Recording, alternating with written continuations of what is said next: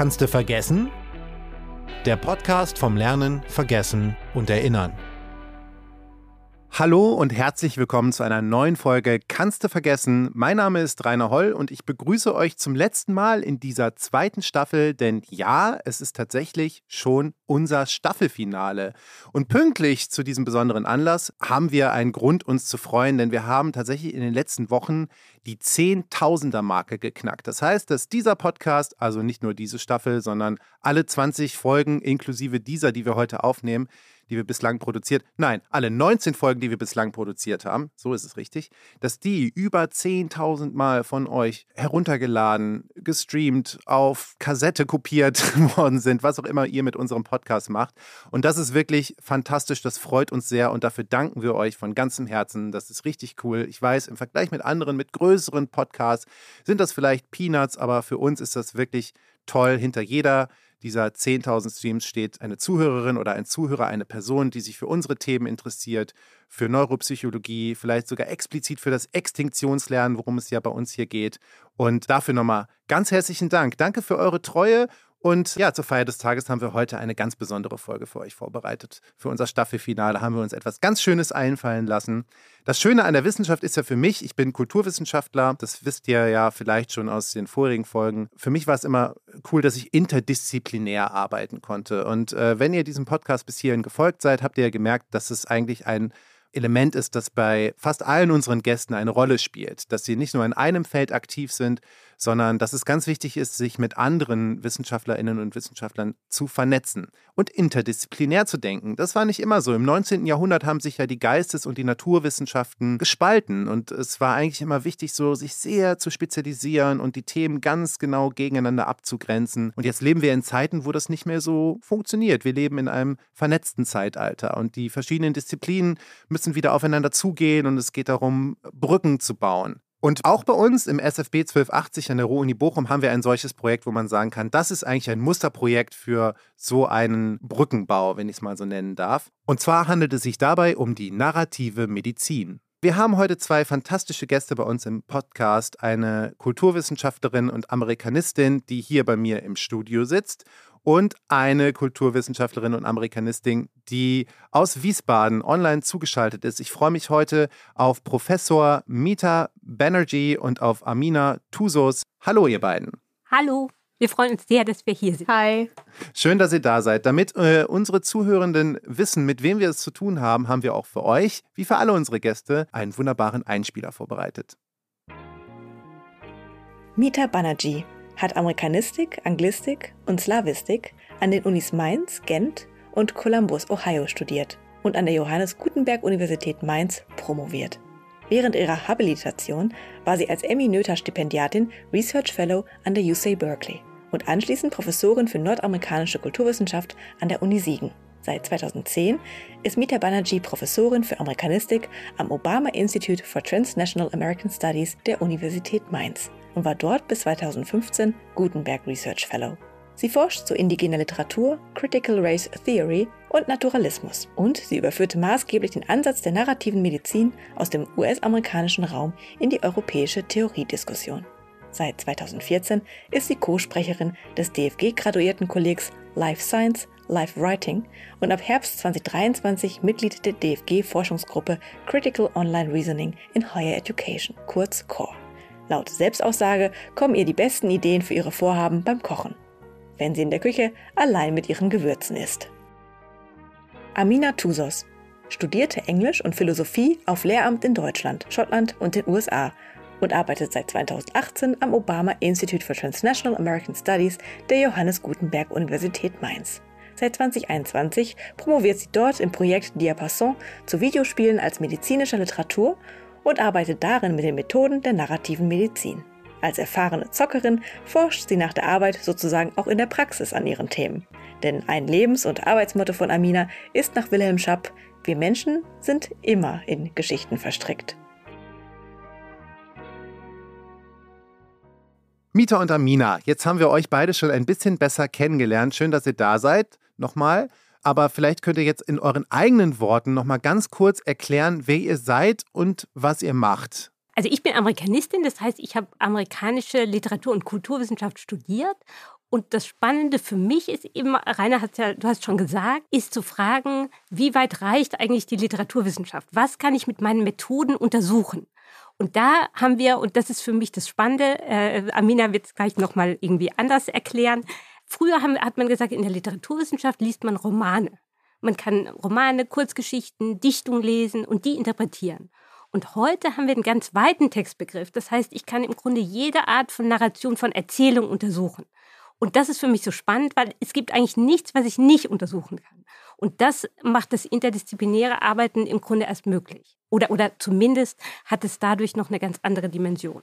Und könntest du jetzt auch ganz kurz noch sagen, was dann so dein spezielles Forschungsfeld ist oder wo du dich jetzt am meisten mit beschäftigst? Man muss ja sehr viel filtern, aber was ist jetzt gerade das, was dich am meisten beschäftigt? Also zurzeit arbeite ich am meisten zu den Medical Humanities. Also das heißt, die Medical Humanities sind so entstanden, dass man gesagt hat, wenn wir krank sind oder wenn wir, wenn wir im Krankenhaus sind, wenn wir eine Erfahrung machen mit der Medizin, dann schreiben wir darüber auch Geschichten. Also wir, sind, wir erzählen das, wir manche, manche schreiben es auch auf Blogs und so weiter. Und die Medical Humanities sagen, wir bringen beides zusammen. Wir bringen im Grunde die Geisteswissenschaften und die Medizin zusammen. Und dadurch, du hast es gerade schon gesagt, entsteht ein ganz neues Gebiet. Und, und das ist schon an sich eine Brücke. Das ist die Brücke, über die wir heute sprechen wollen. Die Medical Humanities oder die narrative Medizin. Die narrative genau. Medizin, ja. so kann man es nennen. Wie sieht das bei dir aus, Amina? Was ist dein Schwerpunkt? Also genau, also im Grunde äh, setze ich genau da an, was Mita gerade gesagt hat, nämlich äh, an diesen Brücken, an diesen interdisziplinären Brücken. Und zwar komme ich eigentlich aus dem Lehramt, also ich habe Englisch und Philosophie ähm, studiert und promoviere jetzt aber in Amerikanistik. In einem mini-graduierten Kolleg nennt man das, und zwar eigentlich zur Pädagogikforschung. Und da gucke ich mir die Schnittstellen an zwischen Pädagogikforschung auf der einen Seite und Videospielen als Literatur auf der anderen Seite. Also es ist ganz, ganz viele Brücken werden geschlagen. Mhm. Und zwar einmal so ein bisschen die Idee dahinter, dass man Videospiele nicht nur als Literatur lesen kann, sondern auch als medizinische Literatur lesen kann. Und dann auf der anderen Seite ähm, so diese Idee, dass wir nicht nur eben in Videospielen, in Filmen oder in Büchern äh, Narrative oder Geschichten lesen können, sondern auch eben in das, was Studierende zum Beispiel lernen, was sie sagen, wie sie sich ausdrücken über die Lerninhalte. Und da gucke ich mir so ein bisschen alle Schnittstellen gleichzeitig an sozusagen. Und ja, Ziel ist eigentlich, dass man es schafft, sozusagen auf der einen Seite die quantitative äh, Wissenschaft, also das, was praktisch Big Data ist, also was im, im SFB ja auch gemacht wird mit ganz vielen Daten, mit der qualitativen Wissenschaft, also das, was wir machen, dass wir uns einzelne Studierende angucken, einzelne Videospiele, einzelne Bücher, dass wir uns das auch angucken und sozusagen miteinander verknüpfen. Wow, das ist, glaube ich, gar nicht so leicht, wenn man Kulturwissenschaftlerin ist oder Kulturwissenschaftler. Ich kenne es ja selber noch aus meiner Zeit, als ich A, noch Student war und dann auch, ähm, das wissen viele, glaube ich nicht, ich habe auch dann ursprünglich mal vorgehabt, in dem Bereich zu promovieren, tatsächlich über das Nichtstun in der Literatur. Und ich habe es dann aber auch nicht gemacht. Ich finde, dafür sollte man mir einen Ehrendoktortitel verleihen. Aber deswegen kenne ich diese Erfahrung, glaube ich, die man gerade bei euch auch schon rausgehört hat. Man schaut sich alle Schnittstellen an, man schaut sich eigentlich alles an, man kann alles mit allem vergleichen und alles ist ein Text. Also ich glaube, das ist äh, bei dir, das sollten wir nochmal wirklich für alle Zuhörenden, die, die, mit dem erweiterten Textbegriff vielleicht noch nicht so vertraut sind, nochmal verdeutlichen. Also ein Film kann ein Text sein, ein Computerspiel kann ein Text sein, das, was wie Leute sich äußern, kann ein Text sein. Ist das nicht total schwierig, da irgendwie mal abzuschalten? Ich weiß, Amina, du spielst privat auch gerne Computerspiele. Ja. Äh, bei dir habe ich gehört, Mita, du warst mal Netflix-süchtig und hast auch ganz viel äh, Crime dir reingezogen, aber dann irgendwie auch immer als Kulturwissenschaftlerin draufgeschaut und als Forschende draufgeschaut. Ist das nicht schwierig, diese Grenze zu ja. ziehen manchmal? Also ich meine, im Grunde ist es, bisschen, es ist tragisch und schön gleichzeitig. Also im Grunde nichts, was einen umgibt, kann man nicht untersuchen. Also deswegen ist im Grunde, würde ich sagen, zwischen Freizeit und Arbeit kann man gar nicht so unterscheiden. Gleichzeitig ist es natürlich so, aber so geht es sehr vielen, also im Grunde allen WissenschaftlerInnen, sozusagen, es, ist, es hört nie auf. Also alles ist gleichermaßen faszinierend und im Grunde ist die Arbeit ja nicht eine Pflicht, die man, die man machen muss, sondern es macht einen auch einfach froh. Also für mich ist deswegen Netflix gar nicht beruflich, also und ich unterrichte auch ganz viele auch Seminare über Netflix, über mhm. Streaming-Serien, weil es natürlich alle, jede Serie sagt ja was darüber aus, in meinem Fall jetzt, wie die amerikanische Kultur tickt. Ja. Und insofern, das ist für uns, glaube ich, gerade spannend, dass jedes Zeichen jeder Text, wie du gesagt hast, verrät uns was darüber, wie eine, was eine Kultur ausmacht. Auch zum Beispiel die amerikanische Kultur im Gegensatz zur deutschen und, und wie wir als Menschen uns als Gesellschaft konstituieren. All das schlägt sich in Texten nieder, die, die vielleicht trivial scheinen. Mhm aber die dennoch gar nicht trivial sind, weil sie uns was verraten, auch über eine Kultur zu einer bestimmten Zeit, über, über Gender, über Hierarchien, äh, über Geld, über aber eigentlich alles. Über die Gesundheit. Auch über die Gesundheit. Um da jetzt vielleicht mal, äh, weil das Feld jetzt so weit ist, um das vielleicht mal jetzt ja. äh, an diesem Punkt einzuengen und äh, das Thema des heutigen Podcasts das äh, etwas enger zu umreißen. Ich stelle mir das übrigens vor, dass du so durch die Welt gehst wie Neo in der Matrix und du siehst überall nur so grünen Text runterlaufen und stellst die Verbindungen her. Aber ja, gehen wir mal in die narrative Medizin. Also all das, was wir jetzt gerade umrissen haben, lässt sich jetzt ja anwenden eben auf den Bereich Medizin. Medizin ist aber ein, ein sehr weit gefasstes Feld. Wir sind jetzt hier in einem Neuropodcast, also versuchen wir das mal auf den neurologischen Bereich nochmal herunterzubrechen. Vielleicht kannst du aber allgemein mal sagen, was die narrative Medizin ist und wo sie herkommt. Also sie arbeitet ja mit den Methoden, die wir gerade schon so ein bisschen angerissen haben aus der Kulturwissenschaft. Wo ist das entstanden? Wie ist das entstanden und worum geht es? Ja, also die narrative Medizin ist entstanden tatsächlich in einem, an einem ganz konkreten Ort, der Columbia University in New York. Und zwar Rita Sharon, die diese Methode begründet hat. Die ist Ärztin und promovierte Literaturwissenschaftlerin, also kommt von beiden Seiten. Und die hat gesagt, was wäre, wenn wir das Handwerkszeug der Literaturwissenschaft nutzen, um Ärztinnen und Ärzte zu schulen, noch genauer auf die Patientenerzählung zu hören. Also wenn ich, wenn ich lese, wenn ich als Literaturwissenschaftlerin oder auch einfach als Leserin lese, kann ja jedes Wort wichtig sein. Also ich bin im Grunde Detektivin. Jedes noch so unscheinbare, triviale Wort ist vielleicht die entscheidende Lösung. Das ist der Hinweis. Den darf ich nie überlesen. Das heißt, ich muss ganz genau auf jede Nuance, auf jedes Wort hören. Und Rita Sharon hat gesagt, wenn ich jetzt als Ärztin so auf die Patientenerzählung höre, wenn ich nicht sage, nichts ist trivial, ja. Kann ich dann nicht noch genauer auf die Nuancen hören. Und das ist eigentlich die Methode. Gibt es so Triggerworte, äh, die man auch lernen kann, auf die man achten muss? Nee, also ich meine, das Spannende ist, dass sie genau das nicht sagt. Also sie okay. sagt, es kann nämlich alles sein. Das heißt, sie will gar nicht, dass man filtert, wenn ich einen Detektivroman lese, aber auch jeden anderen Roman. Wenn ich wüsste, was die Triggerworte sind, mhm. würde ich ja schon filtern. Ja. Das heißt, jedes Wort kann bedeutsam sein, weil vielleicht ist es ein Wort, was für den Patienten als Individuum eine ganz konkrete Bedeutung hat. Da ist übrigens auch die Schnittstelle zum Beispiel zu Therapeutinnen. Ne? Also wir haben ja mit Marcella und Beray gesprochen. Die würden sagen, als Therapeutin achten sie natürlich auch auf die Nuancen der Sprache. Also das heißt, es ist sehr verwandt hier. Aber Rita Sharon sagt, als Leserin muss ich ja auf alles achten. Ja. Und, und genau das macht diese Methode aus. Das heißt, sie ist entwickelt worden tatsächlich als Medizindidaktik. Ja. Um, also wir machen zum Beispiel auch bei uns Workshops mit Literaturwissenschaftlerinnen und Ärztinnen zusammen und sagen so, jetzt lesen wir gemeinsam einen Text. Und welche, welche Nuancen hören wir jeweils? Und das ist im Grunde, im Englischen sagt man open-ended. Ne? Das alles kann wichtig sein. Und das ist eigentlich das Spannende daran. Das ist ja auch so, dass wenn man einen Text zum 20. Mal mit einem Seminar jeweils neuer Studierender ja. liest, dass wahrscheinlich neue Perspektiven nochmal irgendwie genau. plötzlich rauskommen und, und du dann auch denkst, wow, so habe ich das noch nie Total. gesehen. Und ich meine, das ist das Tolle daran, dass es, und das, man kann jetzt sagen, das ist utopisch, aber im Grunde soll es, sagt die Methode, ja. keine Hierarchie geben. Also wenn ich das mit den Studierenden lese, also jetzt ein Text, wie du sagst, im Seminar, ich habe die Geschichte hundertmal gelesen, mhm. aber dann sagt eine Studentin, ein Student sagt, das würde ich ganz anders lesen. Und es verändert meinen Blick.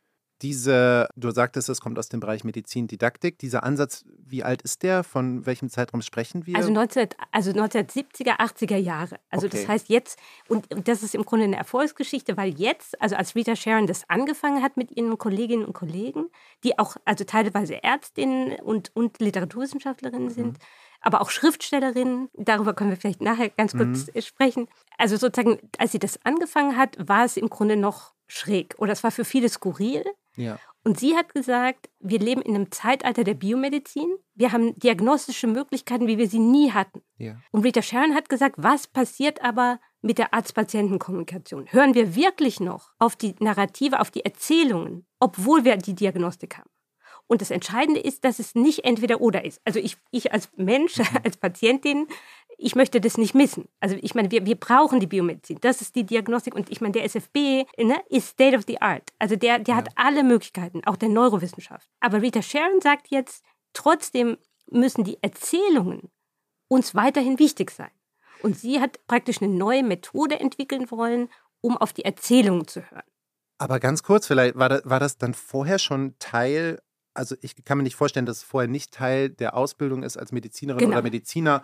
Ja. Wie spreche ich mit meinen PatientInnen? War das Total. nicht irgendwie. Ja, es war immer Teil. Also es, es war, war, immer schon, Teil. Es war schon Teil. Genau, und okay. das ist auch wichtig. Also das muss man auch immer dazu sagen. Also die, sie hat im Grunde auch nicht das Rad neu erfunden, ja. sondern sie hat gesagt, also immer gab es Arzt-Patienten-Kommunikation. Das ja. ist sozusagen, geht heute auch über Skills. Also der Masterplan Medizin 2020 sagt ja, das Medizinstudium soll reformiert werden und wir müssen gerade auf die, auf die Sprache, wieder auf die Kommunikation achten. Also das war immer Teil der medizinischen Ausbildung und das betonen wir heute mehr denn je. Jetzt sagt Rita Sharon aber, was wäre, wenn es nicht nur ein Skill wäre, sondern wenn wir noch eine andere Methode hätten?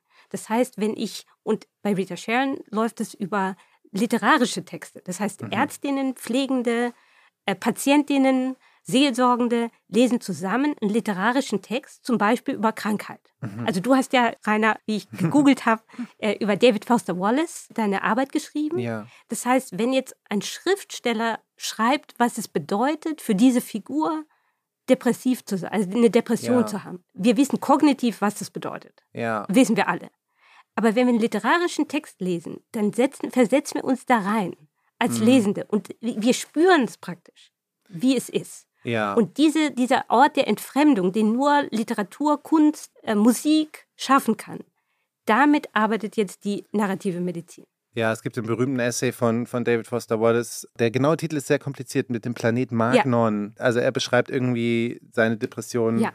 als erstmal so, als ob jede Zelle in seinem Körper wirklich, als ob dieser Zelle schlecht wäre, ja. so wie wenn man sich übergeben genau. muss. Also äh, geht da sehr bildreich drauf ein. Und dann eben diese Metapher dieses Planeten Magnon, glaube ich, äh, ja. äh, dass man wie auf einem anderen Planeten ist, von dem man nicht wegkommt, auf dem alles irgendwie sehr, sehr schwer ist, wo niemand hinkommt und so. Und plötzlich hat man ein Bild, mit dem man ja. arbeiten kann, wofür einem sonst vielleicht die Worte fehlen würden. Und ihr würdet dann sowas lesen und dann irgendwie in den medizinischen Kontext wiederum reinnehmen indem er über diese Texte redet. Ja, ich meine, das, das finde ich so toll, dass du das sagst, weil, weil diese, gerade dieses Bild mit der Zelle, ja. das wäre jetzt für mich der Kern, denn also die narrative Medizin würde sagen, wir lesen diesen Text und wir merken wirklich physisch, wie es sich anfühlt. Jetzt würde ich aber im, im Kontext dieses SFWs sagen, das Tolle ist, wenn man jetzt das zusammenbringt, das heißt, die NeurowissenschaftlerInnen oder die Naturwissenschaftlerinnen wüssten, die Medizinerinnen wüssten, was da mit den Zellen echt passiert,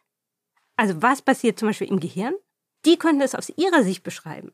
Und wir, Amina und ich, würden das literarisch lesen. Und wenn man diese beiden Sprachen zusammenbringt, mhm. dann hat man ein ganz anderes Wissen. Und du hast am Anfang gesagt, finde ich ganz toll, dass sich in den, im 19. Jahrhundert haben sich die Wissenschaften spezialisiert. Ja. Also die sind sozusagen auseinandergegangen, die Geisteswissenschaften und Naturwissenschaften.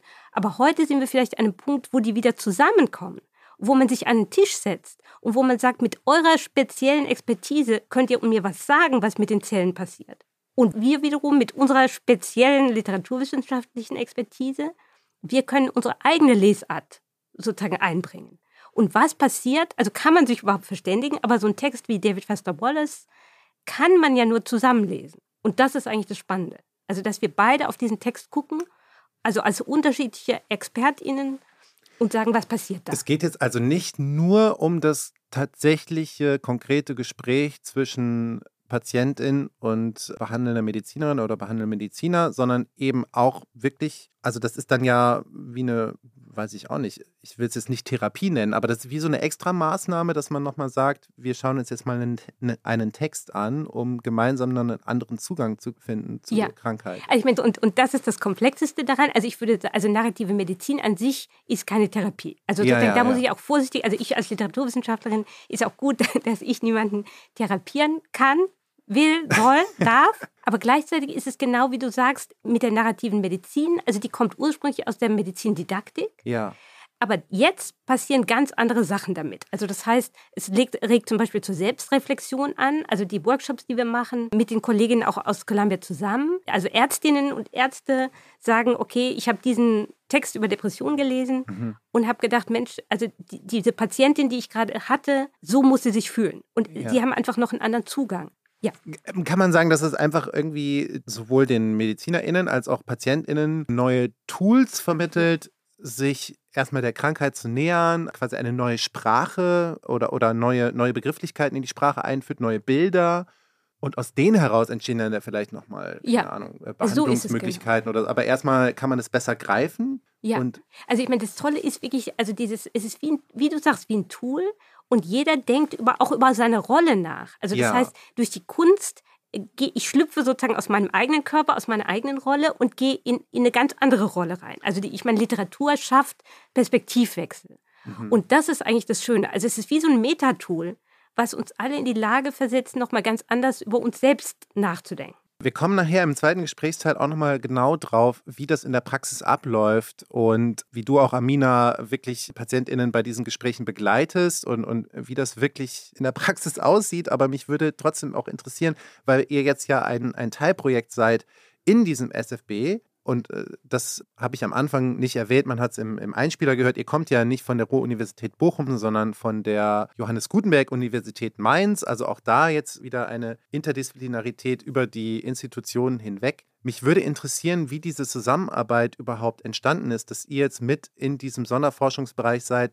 der zum Extensionslernen forscht, also zum Neulernen, zum Vergessen, sozusagen zu, zu all diesen Prozessen im Gehirn. Und auch bei dir, Amina, du ja gerade aus dem Studium jetzt rausgekommen bist, als Kulturwissenschaftlerin forschst zu Computerspielen und bist auch in diesem Schwellengebiet zwischen Medizin und narrativer Forschung Könnt ihr mal beide vielleicht erstmal erklären, äh, wie du jetzt bei diesem Projekt gelandet bist und wie es überhaupt zu dieser Zusammenarbeit kam? Also wie sich diese Interdisziplinarität ergeben hat? Also das Wichtige ist, wir sind ja kein Teilprojekt, also es ist ja ein SFB. Okay. Das heißt, wir sind in, in diesem Ö-Bereich, also Ö-Projekt, sagen wir, Öffentlichkeitsarbeit, sind wir sozusagen ein Baustein. Okay. Also das ist, ist, ist, sehr wichtig, weil das Spannende ist für uns, dass es aus Sicht des SFBs ist es tatsächlich Öffentlichkeitsarbeit. Also im Sinne von, was lässt, wie können wir diese Botschaften oder diese Dinge, die man im SFB rausfindet, ja. an die Öffentlichkeit bringen. Und da sind wir natürlich als GeisteswissenschaftlerInnen einfach so eine Schnittstelle. Mhm. Für uns, aber für Amina und mich,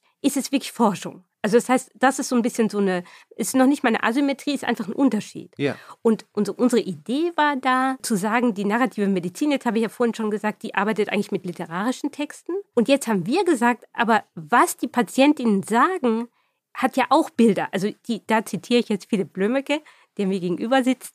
Der hat gesagt, man ist ja im Grunde Autorin der eigenen Geschichte. Mhm. Das heißt, wenn mir was wehtut, wenn ich Schmerzen habe, wenn ich Ängste habe, dann rede ich darüber. Das macht mich ja auch zur Autorin. Das heißt, ich erzähle meine eigene Geschichte. Und jetzt haben Amina und ich gedacht, warum nehmen wir nicht unsere Methode und gehen damit raus, selbst aus der narrativen Medizin im klassischen Sinne ja. und in die Empirie und gucken uns Erzählungen von Patientinnen an. Moment, jetzt verstehe ich das erst. Das heißt, das ist ein wirklich von euch neu eingeführter Ansatz. Also ursprünglich hieß es in der narrativen Medizin, okay, wir schauen uns gemeinsam Texte an, daraus ziehen wir Rückschlüsse, wir reden gemeinsam darüber. Und dass ihr jetzt sagt, wir gucken uns die Erzählung wirklich der Patientinnen und Patienten an. Das ist was, das ihr quasi jetzt gerade erst erforscht und wo genau. ihr jetzt quasi sagt, das sind auch Geschichten, die man sich anschauen kann. Das ja. sind Texte, mit denen wir ja. arbeiten können. Und ich meine, jetzt sind wir wahrscheinlich nicht die Einzigen auf der Welt, aber, aber ja. sozusagen, wir haben einfach gedacht, zusammen in diesem konkreten Fall, mhm. wie wäre die Schnittstelle zu Patientenerzählungen und, und da ist es natürlich spannend, dass in dem SFB also Patientinnen mit Rückenschmerzen oder mit chronischen Schmerzen, aber auch Patientinnen mit, mit Angststörungen wirklich untersucht werden, aber natürlich aus neurowissenschaftlicher Sicht.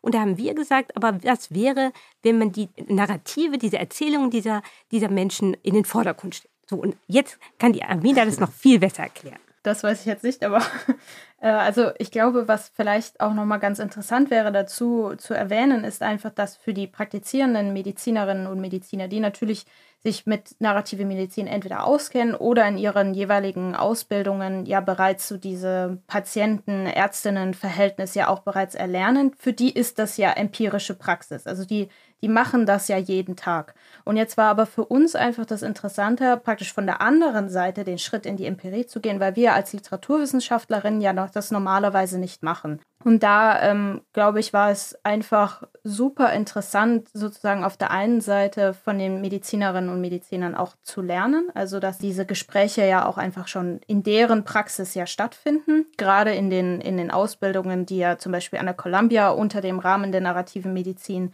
ja auch laufen.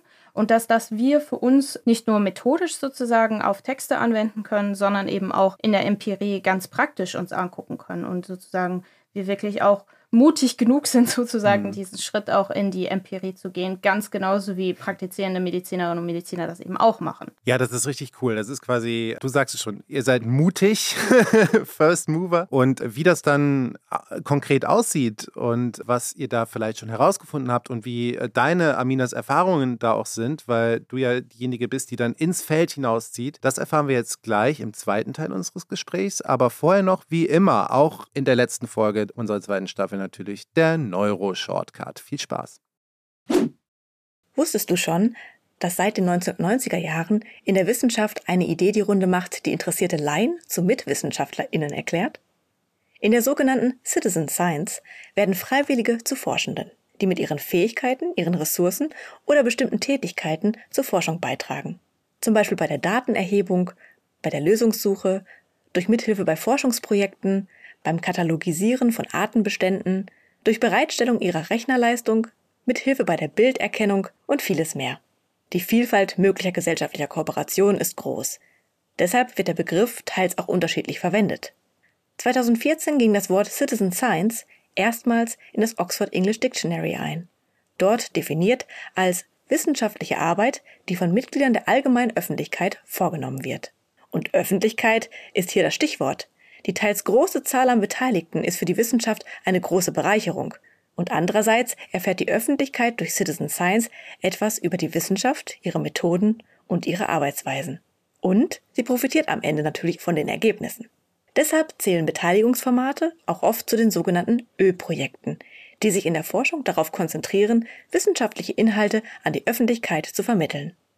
Übrigens, auch die Zusammenarbeit des SFB 1280 mit Mita Banerjee und Amina Tusos kann zur sogenannten Citizen Science gezählt werden. Oder noch genauer zur Patient Science, die ganz gezielt PatientInnen durch ihre Beteiligung und Mitarbeit in die Forschung einbezieht. So, liebe Mieter, wir sitzen jetzt hier, hier an der Ruhr-Universität Bochum in unserem wunderbaren Aufnahmestudio. Also der SFB 1280 ist hier angesiedelt. Es gibt keinen festen Ort, aber wir sind ja schon ein Sonderforschungsbereich der Ruhr-Universität Bochum. Du bist jetzt aus Mainz heute zu uns gekommen. Kannst du vielleicht noch mal ganz kurz sagen, wie wirklich praktisch diese Zusammenarbeit entstanden ist? Ich verstehe schon, dass es Sinn macht und dass es total ein schöner Teil dieses Sonderforschungsbereichs ist, mit GeisteswissenschaftlerInnen zusammenzuarbeiten. Aber du bist ja nicht plötzlich morgens aufgewacht und hast gedacht, äh, ich will jetzt irgendwie mit Neurowissenschaftlern was zusammen machen. Wie kam diese Zusammenarbeit zustande? Also eigentlich ganz spannend, also so ein bisschen schicksalshaft, würde man jetzt im Nachhinein sagen, für mich. Also wir haben meine Kollegin Olga Trochanska, ist Wirtschaftspädagogin, die Amina hat es ja gerade schon gesagt. Und wir haben dieses Projekt, was ein Forschungsgruppenantrag war, die ganze Zeit über die Rolle von Narrativen jetzt in, in unserem Fall äh, für Studierende der Medizin und der Ökonomie. Also das ist diese, diese Forschergruppe, die arbeitet zusammen mit allen möglichen äh, Medienwissenschaften, Erziehungswissenschaften und so weiter. Und das war eben eine Forschungsgruppe, eine Initiative. Wir wollten diesen Antrag einreichen bei der DFG. Und Ono Güntherkün, der ja der Sprecher des ähm, SFB 1280 ist, der war einer unserer BeraterInnen. Das heißt, wir hatten so ein Beraterteam aus dem In- und Ausland und die haben irgendwie die Initiative unterstützt und ohne sozusagen Idee war einfach zu sagen, aus neurowissenschaftlicher Perspektive hat natürlich das Lernen eine lange, lange Geschichte. Also im Grunde geht es gar nicht ohne die Neurowissenschaften. Mhm. Und jetzt, und deswegen ist es so eine Erfolgsgeschichte für uns, wir wurden nämlich letzte Woche bewilligt. Die Forschungsgruppe läuft jetzt, Yay. heißt Core Critical Online Reasoning in Higher Education. Und so kam der Kontakt überhaupt zustande. Und da, also aus diesem Projekt heraus, also Amina promoviert ja in dem Zusammenhang und das war eigentlich der Link. Und dann in dem Moment wusste natürlich auch Uno dann, was wir konkret machen. Also mhm. weil narrative Medizin klingt ja ein bisschen so esoterisch auf den ersten Blick. Aber dadurch, dass wir das gerade in diesem Kontext, also Lernen mhm. in der Hochschulbildung in dem Fall, gemacht haben, da war im Grunde der Konnex dann, dann klar. Und so, so kam es einfach. Und für uns ist natürlich ganz schön, dass wir jetzt wirklich bewilligt wurden. Ja, also Uno Günther Kühn, Chef und, und Sprecher ja unseres Sonderforschungsbereichs, äh, ihr kennt ihn ja schon aus vergangenen Folgen, hier quasi auch ein bisschen mit als Brückenbauer aktiv gewesen. Absolut. Und die Leute direkt mit an Bord geholt. Und bei dir, Amina, war das dann so, dass du diesem Projekt quasi begegnet bist im Rahmen deiner Abschlussarbeit schon oder hast du mitbekommen, was Professor Banerjee da macht und hast gedacht, da will ich mitmachen und hast selber irgendwie auch die Anschlussmöglichkeiten für deine Themen gesehen? Ja, total. Also bei mir war das auch, auch wieder so ein bisschen schicksalshaft. Ich habe meine Masterarbeit schon in die Richtung narrative Medizin geschrieben. Auch bei, bei Mieter habe ich sie geschrieben. Und dann gerade in dieser Phase, wo ich dann fertig war mit meinem Master, wurde der, dieses Mini-Graduiertenkolleg der jetzigen Forschergruppe sozusagen eröffnet zu eben Pädagogikforschung. Und ich hatte ja vorhin schon kurz angesprochen, ich komme selber aus dem Lehramt. Ähm, und da war das für mich praktisch der perfekte nächste Schritt eigentlich, sowohl zu sagen, okay, ich kann das was ich aus meinem Studium äh, gelernt habe, einbringen und aber halt das, was ich bei Mieter zu narrative Medizin und literaturwissenschaftlicher Forschung gelernt habe und das miteinander zu verknüpfen. Und dann kam mir eben diese Idee mit den Videospielen, dass ich sage, das könnte man vielleicht auch noch mit einbauen, eben einmal von empirischer Perspektive, aber eben auch von literaturwissenschaftlicher Perspektive. Und so kam das Ganze eigentlich dann ins Rollen. Und dann, als Mieter dann meinte, ja, wir hätten hier äh, Leute in Bochum, die äh, interessiert auch daran wären, willst du nicht mitmachen, habe ich natürlich sofort Ja gesagt. Und so bin ich hier gelandet im Grunde. Okay, Amina, aber dann nimm uns das mal mit in die Praxis. Du hast jetzt gesagt, du gehst ins Feld, du sprichst mit Patientinnen und Patienten oder du begleitest zumindest diese Gespräche. Ja. Und du verknüpfst das jetzt auch noch mit Computerspielen. Wie sieht das aus? Nimm uns doch bitte einfach mal mit in so einen typischen Arbeitstag von dir. Wie muss ich mir das vorstellen? Erstmal, wo kriegst du diese PatientInnen her? Du bist ja jetzt äh, keine Medizinerin, also musst ja irgendwo mit diesen Leuten in Kontakt kommen. Was sind das für Leute? Was machst du mit denen? Wie sieht das aus? Also es läuft im Grunde so, äh, dass ich mich mit den Patientinnen treffe. Und das sind sowohl ähm, Patientinnen, also innerhalb dieses SFBs natürlich, die Rückenschmerzen haben, aber auch Patientinnen, die Angststörungen haben. Und das kam so ein bisschen dadurch zustande, dass es ja in dem SFB ähm, Teilprojekte einmal zu Rückenschmerzen gibt, unter äh, Leitung von Ulrike Bingel, und aber eben auch Patientinnen zu Angststörungen unter der Leitung von Jürgen Markgraf. Und diese beiden Pools an Patientinnen sozusagen darf ich mit interviewen. Und da sind wir auch ganz dankbar dafür, dass, dass wir das so machen dürfen. Und äh, Ablauf ist im Grunde eigentlich jetzt mal ganz unabhängig davon, ob die Patientinnen Rückenschmerzen haben oder Angststörungen, ist immer gleich. Nämlich, dass ich mich mit denen persönlich treffe zu einem Interview oder zu einem Gespräch. Interview ist immer so ein bisschen, hat sowas von so von oben nach unten, aber es ist wirklich ein Gespräch mhm. eigentlich. Nicht über Zoom in einem Raum. Das ist genau, also es ist wirklich in einem Raum. Es soll mhm. in Person sein. Natürlich, klar, wenn, wenn man jetzt sagt, man, es geht nicht anders, terminlich ist es über Zoom prinzipiell machbar, aber äh, unser Fokus ist schon wirklich da darauf, dass es in Person stattfindet, weil es auch ein ganz, ganz anderes Verhältnis ist, äh, mhm. wenn man sich ja auch persönlich gegenüber sitzt. Genau. Und dann ist so der Ablauf wirklich äh, eigentlich recht einfach, wenn man so möchte. Ich sitze mit den Patientinnen da. Und dann stelle ich eine ganz äh, offene Frage zu Anfang, dieses Gesprächs. Das Gespräch dauert so insgesamt zwischen 30 und 45 Minuten. Und die Frage ist wirklich einfach, erzählen Sie mir Ihre Geschichte. Und dann können die Patientinnen wirklich ganz frei erzählen, was zum Beispiel ihre Erfahrungen waren in vergangenen Therapien oder aber auch, wie es zum Beispiel bei den Rückenschmerzpatientinnen dazu kam, dass sie überhaupt Rückenschmerzen bekommen haben. Da ist ja auch jede Geschichte ganz anders. Und das ist uns auch sehr wichtig, dass wir bei allen Patientinnen sie wirklich persönlich einfach als Menschen auch wahrnehmen. Jetzt sind wir natürlich keine Therapeuten, das hatte Herr mhm. Mieter ähm, vorher dazu auch schon gesagt, ne? Also das ist kein, kein Therapiegespräch, also so nicht, aber es ist einfach für den Menschen, der da vor einem sitzt, die Möglichkeit, die persönliche Geschichte zu erzählen. Und das die. ist so die, die Idee dahinter. Da gibt es ja auch dieses berühmte Zitat, oder ist es berühmt? Ich weiß nicht. Es gibt den berühmten Neurologen Oliver Sachs, der gesagt hat, man kann Migräne nur behandeln, wenn man den Menschen kennt. So, das heißt, jeder Mensch, der eine Migräne hat, hat quasi seine eigene Migräne. So, so jemand würde jetzt bei dir sitzen mit seinen eigenen Rückenschmerzen. Also ich hatte das auch noch vor zwei Wochen. Ich hatte einen schiefen Rücken. so, und da kann man jetzt sagen, woran liegt das? So bei mir, also ich wusste, woran es liegt. Ich habe versucht, Sport zu machen. Äh, das wäre wahrscheinlich eine interessante Geschichte gewesen, die ich dir da erzählt hätte. Was machst du dann mit dieser Geschichte? Du hörst dir das an, zeichnest du das auf auf Video, wird das transkribiert? Was machst du dann mit diesen Daten? Weil du musst es ja dann irgendwie übersetzen oder ihr müsst es dann übersetzen für eben wiederum die Medizinerinnen. Ne? Also ihr seid ja, so verstehe ich das jetzt gerade, eben Brückenbauer. Also wie arbeitet ihr mit diesen Daten? Ganz genau. Also wie du, äh, wie du schon richtig gesagt hast, also es wird aufgenommen. Es ist nur eine Audioaufnahme. Also es wird kein, kein Video wird aufgenommen. Das ist vielleicht noch äh, wichtig dazu zu sagen. Und dann haben wir eben diese Audioaufnahme. Das ist auch alles anonymisiert. Also das ist äh, ganz wichtig. Es treten nirgendwo Namen mhm. auf. Wir verteilen sozusagen so Nummern äh, an die einzelnen Patientinnen und das weiß dann auch wirklich niemand. Also niemand sieht sozusagen die Verknüpfung zwischen Name und Nummer. Und diese Audioaufnahme wird dann im Grunde transkribiert, dass wir wirklich einen Text vor uns liegen haben. Und da gehen wir dann letztendlich mit den Tools A aus der narrativen Medizin, aber B halt natürlich auch aus dem, was wir in den Literaturwissenschaften machen, ran. Und dann lesen wir diesen Text. Und dann schauen wir uns ganz verschiedene Dinge an. Da kann vielleicht Mieter auch gleich nochmal genauer was dazu sagen. Ja. Aber so ein bisschen die Idee, welche Metaphern zum Beispiel werden verwendet. Gibt es vielleicht auch ähnliche Metaphern, die über verschiedene Patientinnen hinweg verwendet werden?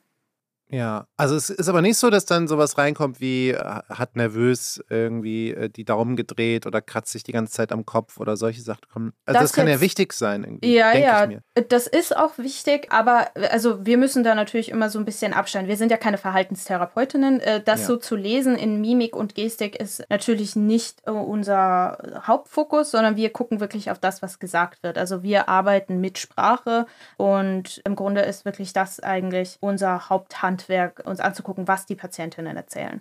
Mieter, ich würde gleich wirklich gerne noch wissen, was für weitere Methoden dann auf diese Texte angewendet werden. Aber vielleicht vorher, Amina, noch ganz kurz von dir. Was ist die Reaktion der PatientInnen nach diesem Gespräch? Also, wie nehmen die das wahr? Wissen die, dass du keine Medizinerin bist? Ja. Ähm, wie gehen die damit um? Was kommt da für ein Feedback? Ähm, also, das wissen natürlich alle Patientinnen. Äh, wir gehen damit ja auch sehr offen um. Also, das muss ja vorher auch sozusagen geklärt werden, äh, dass ich nicht einfach sozusagen random in dieses Gespräch reingehe. Aber das Feedback war eigentlich durchweg durchweg positiv. Also es war wirklich für die Patientinnen eine Möglichkeit, einfach mal frei zu sprechen und das eben nicht in einem medizinischen Rahmen. Und dann ist es natürlich schon nochmal anders, wenn ich praktisch mit einer Person über meine Krankheitsgeschichte, wenn man so will, sprechen kann, die eben nicht als Medizinerin ja auf das Gesagte guckt im Grunde. Das kann ich ja auch gar nicht. Also ich bin ja keine Medizinerin. Ähm, und insofern ist es sehr persönlich, es sind auch sehr private Einblicke, die man dadurch erhält. Und das ist aber eigentlich auch ganz schön, äh, weil gerade dann eben von den Patientinnen auch das Feedback kam, dass man auch wirklich einfach frei sprechen konnte und dass das eben äh, sozusagen nicht gebunden war an eine Diagnose erstmal primär, ja. sondern wirklich frei einfach ein Gespräch, wie wir es hier im Grunde machen. Aber dann landen die Daten bei dir, Mieter. Und du machst ja auch was damit und willst ja auch was an den SFB zurückgeben, dass wir dann eben doch Rückschlüsse ziehen können. Also wir beide zusammen, also gucken das im Grunde als Menschen, die das interpretieren, an. Und das mhm. Spannende ist für uns, also wir sind ganz am Anfang ja dieser Studie. Am Anfang haben wir angefangen zu sagen, welche Art von Metaphern könnte es geben. Also angenommen, ich habe Schmerzen, dann gibt es zum Beispiel ganz konkret, das ist total hypothetisch, aber zwei Möglichkeiten. Möglichkeit eins, ich sage, der Schmerz ist wie eine Lawine, der rollt einfach über mich hinweg. Das Möglichkeit eins. Möglichkeit zwei ist, ich sage, der Schmerz ist ein Drama. Es ist ganz schlimm. De facto habe ich in beiden Fällen dasselbe gesagt, nämlich die, die Schmerzen sind sehr stark, aber die Metaphern sind ganz andere. Eine Lawine ist eine Naturgewalt. Ich kann nichts tun. Ich weiß nicht, was es ausgelöst hat. Es kommt einfach so über mich mhm. herein. Drama ist eine Metapher aus dem Theater. Ich kann das einfach verlassen. Ich kann aus dem Theater rausgehen.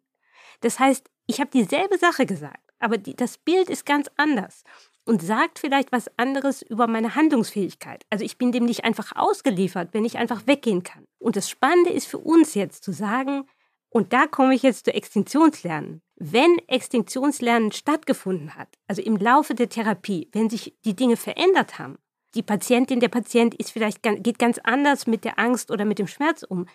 Da wollen wir untersuchen, hat sich die Geschichte verändert. Also können wir aufgrund der Bilder, der sprachlichen Muster Dinge erkennen, die mhm. auf Extinktionslernen schließen lässt. Ich weiß nicht, ob es off-topic ist, aber ich glaube, ich habe ein Bild, was da irgendwie ganz gut zu passt. Und zwar, das muss sich nicht auf eine Krankheit beziehen, das kann sich auch auf ein traumatisches Erlebnis beziehen oder auf einfach auch eine blöde Geschichte, die man erlebt hat. Ich weiß nicht, ob ihr das kennt. Man erzählt die ja nicht einmal, man erzählt die irgendwie fünfmal oder zehnmal. Jedem, den man trifft, erzählt man, was einem passiert ist. Und dann hat man irgendwann so seine Story zusammen. Und wenn ich jetzt eine Leidensgeschichte hätte über meinen Rückenlein oder was auch immer, hätte ich ja meine Story.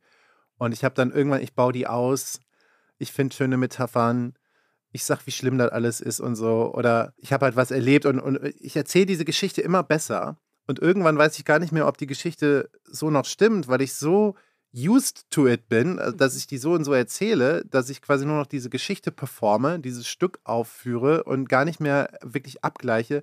Stimmt das jetzt noch so? Habe ich äh, noch diese Schmerzen? War das wirklich so schlimm, wie ich es mittlerweile darstelle? Aber über die Art, wie ich es ja immer wieder erzählt habe und immer wieder erzähle und vielleicht negativ frame, wird es auch irgendwie immer negativer und größer in meinem, in meinem Kopf. Und wie ich das jetzt verstanden habe, wäre quasi der Akt des Extinktionslernens auch diese Story umzuframen oder zuzulassen, dass man äh, die Narration ändert, wenn sich auch drumherum was ja. ändert.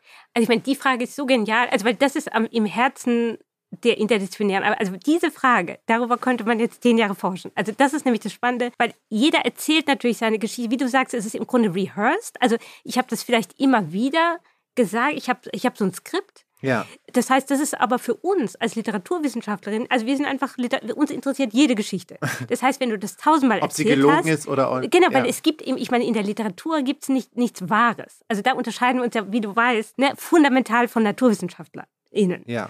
Das heißt, für uns ist die Geschichte interessant und das Spannende ist aber, wenn du, also du, dann diese Therapie durchlaufen hast, dann erzählst du die Geschichte wieder. Aber wir gucken ja kontextfrei, also das ist ein Ansatz aus der objektiven Hermeneutik, äh, das würde jetzt zu weit führen, aber wir würden einfach nur die Geschichte angucken. Und das ist für uns das Spannende, du hättest sie ja immer noch eingeübt. Aber gibt es Variationen? Ne? Mhm. Also verändert sich irgendwie ein Bild und da haben Marcella Vogt und Beray Majid, mit denen wir auch gesprochen haben, die haben gesagt, als Therapeutin würden sie immer auch auf Bilder achten. Zum Beispiel Angst, hat Marcella gesagt, ist wie ein schwarzer Hund. Mhm. So, also es gibt ja Bilder, die, die wir verwenden und die sind je typisch. Also du mhm. würdest die Schmerz oder Angst einfach so beschreiben, wie Rainer Holdes beschreiben würde, ja. aus deiner Welt. Und das macht es für uns aber so spannend. Bei Bera können wir natürlich nochmal in die Folge reinhören über Angst, die wir auf dem Förderturm hier in Bochum aufgenommen haben. Da kam das nämlich auch schon mal vor. Also quasi da, wo sich jetzt so eine Nuance ändert in dieser Erzählung, könnte man Rückschlüsse darüber machen, dass irgendwo Extinktionslernen stattgefunden hat? Kann man dann narrative Therapien anbieten, irgendwann möglicherweise, dass man über Gesprächsleitung oder über Änderungen dieser Geschichten dafür sorgen kann, dass sich die Konstitution eines Patienten verbessern. Ich meine, das wäre natürlich jetzt eine Frage, die sozusagen im Bereich der Neurowissenschaften, auch der Verhaltenstherapie ja. liegt. Also da würde jetzt Jürgen Markgraf und Marcella Woth und Beray Majid, die würden genau diese Schnittstelle viel besser kennen als ich. Aber die, wir haben gesagt in dem Projekt, dass wir unsere Daten, was auch immer wir rausfinden, das wissen wir nicht, das mhm. ist die Sache der Empirie. Also wir wissen überhaupt nicht, was rauskommt, mhm. logischerweise. Diese Dinge, die wir rausfinden, stellen wir dann wiederum den TherapeutInnen zur Verfügung und wollen dann sehen, sozusagen macht das Sinn. Also es muss ja anonymisiert sein. Das heißt, es ist ganz wichtig, dass jetzt auch TherapeutInnen nicht sehen, sozusagen, was hat die Patientin, der Patient uns erzählt, aber dass wir an irgendeiner Stelle das verknüpfen können und sagen, hat da dieses Extinktionslernen stattgefunden. Ja. Und dann können wir unsere Ergebnisse zur Verfügung stellen, den Forscherinnen im SFB, die die Teilprojekte leiten. Ja und die Mitarbeitenden. Und dann können die sehen, bringt es was oder nicht. Also ist es einfach sozusagen nice to have. Also das ist ja einfach, deswegen sehen wir auch im Ölprojekt. Also ja. wir untersuchen auch zum Beispiel alle Menschen mit Angststörungen, haben die vielleicht ähnliche Bilder? Also wie mit dem schwarzen Hund. Also mhm. sind es bestimmte Muster, die sagen, je typisch sind für alle SchmerzpatientInnen oder, oder ähnliche. Oder gleichzeitig ist es aber auch sehr individuell. Also du würdest deine Geschichte über, als du Sport gemacht mhm. hast, ganz anders erzählen als ich. Ja, mein Schmerz war zum Beispiel, ich hatte so eine leichte Beckenschiefstellung und dann war es eher, als hätte mich jemand an so eine Kette gelegt. Und wenn man sich in einem gewissen Radius bewegt, dann merkst du es gar nicht. Und wenn du dann wie so ein Hofhund, ne, und sobald du den Radius versuchst zu verlassen, dein Bewegungsradius, äh, dann merkst du, ah, ich bin doch eingeschränkt. Das, das wäre jetzt meine also Das wäre ganz toll. Und ich meine, das Spannende ist für uns auch, also wir haben, wir haben ja erst erste Ergebnisse, ja. aber zum Beispiel kommt da raus, für jeden bedeutet Schmerz auch was anderes. Also zum ja. Beispiel halt Leute sagen, ich habe immer mein Leben lang davon geträumt, wenn ich heirate, trage ich meine Frau über die Schwelle. Also sehr altmodisch und dann aber, aber wunderschön. Und dann hat die Person gesagt, aber das konnte ich nicht, weil ich hatte so Rückenschmerzen. Mhm. Also das heißt, was es für uns bedeutet, das ist wieder mit Oliver Sacks und, und jede, jede Migräne ist anders. Also mhm. Also die Migräne hat einen Menschen, nicht der Mensch hat die Migräne, sondern auch umgekehrt. Wow. Das bedeutet eben, dass für mich, was Rückenschmerzen ausmachen, oder ich habe zum Beispiel furchtbare Angst vor Wespen. Und das heißt, wenn ich in ein Straßencafé gehe, im Sommer, was wunderschön ist, dann denke ich sofort an die Wespen. Ja. Das heißt, diese Angst hat bei mir eine spezielle Ausprägung. All diese Bilder sind verknüpft mit der Kette zum Beispiel mhm. und dem Hund, wer du bist. Das heißt, es sagt uns auch was über dich, über deine Identität. Und, und das ist was, was Amina irgendwie viel schöner beschrieben hat, als ich das jetzt kann, dass es auch mit der Identität von jedem Einzelnen zu tun hat, oder? Total. Also es gibt ein Zitat von dem deutschen Philosophen und Juristen Wilhelm Schapp, der sagt, äh, wir Menschen sind immer in Geschichten verstrickt. Mhm. Und es hm. ist wirklich genau so. Also wir, wir verlassen diese Welt der Geschichten, wenn man so will, ja eigentlich nie. Weil so wie wir sprechen, erzählen ja wir auch ein Stück weit, wer wir sind, was wir gemacht haben, was unsere Geschichte ist, im wahrsten Sinne des Wortes. Und genau das gucken wir uns eben an. Und dann gibt es Geschichten, jede Geschichte ist natürlich persönlich, aber es gibt auch Geschichten, die sich vielleicht ähneln oder wo viele Unterschiede auch entstehen können, wo vielleicht im mhm. Zeitabstand selbst bei uns Unterschiede entstehen können. Und das ist eben genau das Interessante, was, was wir uns angucken wollen, dass Geschichte als Ganzes, aber eben auch im ganz Kleinen, im Persönlichen. Ich finde, das ist fast schon so ein richtig schönes Schlusswort für diesen Podcast. Wie war das Zitat genau? Wir Menschen wir Menschen sind immer in Geschichten verstrickt. Wir Menschen sind immer in Geschichten verstrickt. Genau. Und genau. da fand ich es auch cool, was du eben gesagt hast, Mieter. Geschichten sind nie ganz wahr. Es ist immer eine Interpretation davon, was passiert ist. Es ist immer nur eine Perspektive und die kann sich auch noch ändern. Und die wird von unserem Gehirn kreiert, den wir auch nicht immer trauen können, was wir auch gelernt haben in diesem Podcast. Und deswegen fand ich das so spannend, äh, diesen neuen Ansatz zu hören und wie ihr da interdisziplinär arbeitet. Und bin auch ganz gespannt, was da noch an Forschungsergebnissen rauskommt. Ich weiß nicht, habt ihr etwas, was wir unseren Hörerinnen und Hörern vielleicht mitgeben könnt, jetzt so ganz praktisch, vielleicht auf den Umgang mit Sprache abzielend oder was ich jetzt als Nicht-Patient oder als Nicht-Mediziner hier heute noch mitnehmen kann am Ende dieser Folge und am Ende dieser Staffel? Das Spannende wäre für mich, dass wir alle darauf achten können, wie wir die Geschichten erzählen. Also die, so trivial sie auch ist, nicht nur Geschichten über Schmerz, ich habe Zahnweh, ich habe sozusagen Halsweh oder, oder Migräne, sondern auch, was ich erlebt habe, was, ja. mich, was mich fasziniert, was das Leben, also es gibt in der Zeit so eine Kolumne, was das Leben reicher macht. Mhm. Und wir alle erzählen täglich dauernd ununterbrochen Geschichten. Wir erzählen die auch uns selbst, aber wir erzählen die auch anderen. Mhm. Und wenn wir das noch bewusster machen, dann macht es das Leben noch reicher.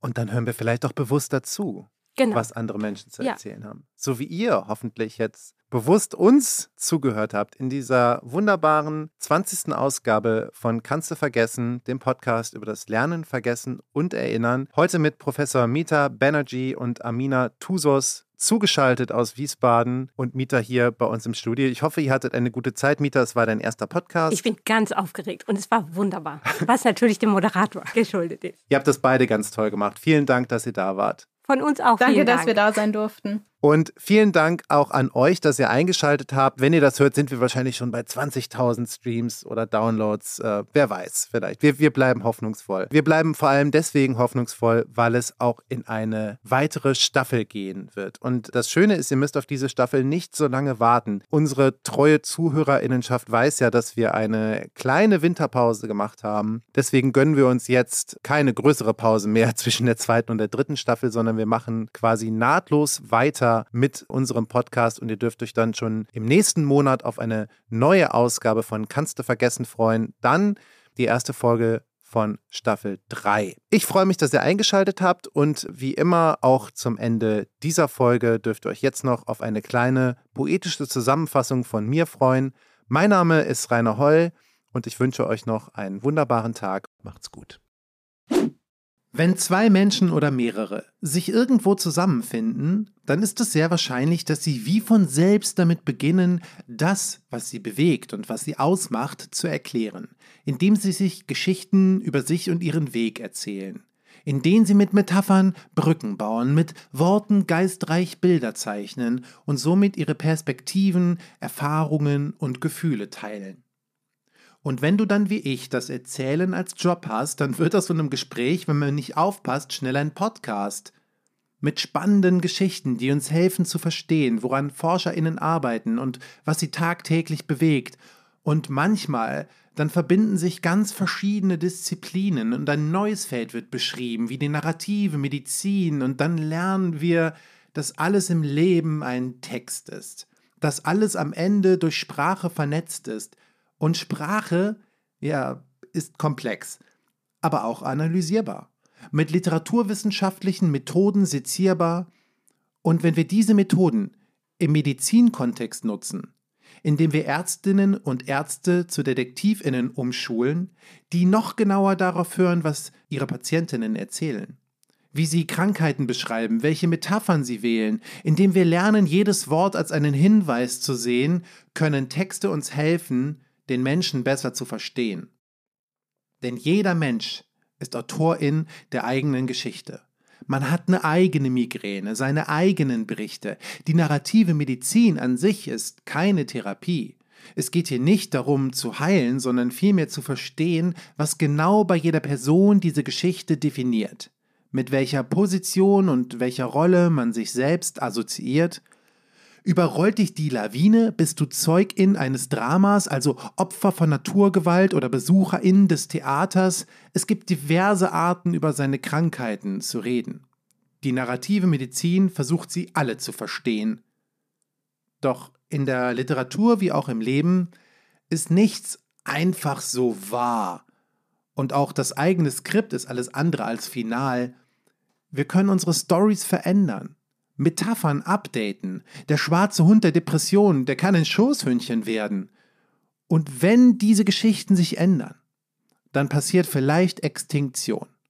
Und aus diesem Grund ist das Projekt bei uns auch richtig aufgehoben, denn es ist wichtig, dass man hinter die Kulissen unserer Sprache blickt. Denn wir Menschen sind noch immer in Geschichten verstrickt. Das war Kannst du vergessen der Podcast vom Sonderforschungsbereich Extinktionslernen der Ruhr-Universität Bochum. Liked diese Folge, teilt sie, empfehlt uns weiter und abonniert unseren Kanal.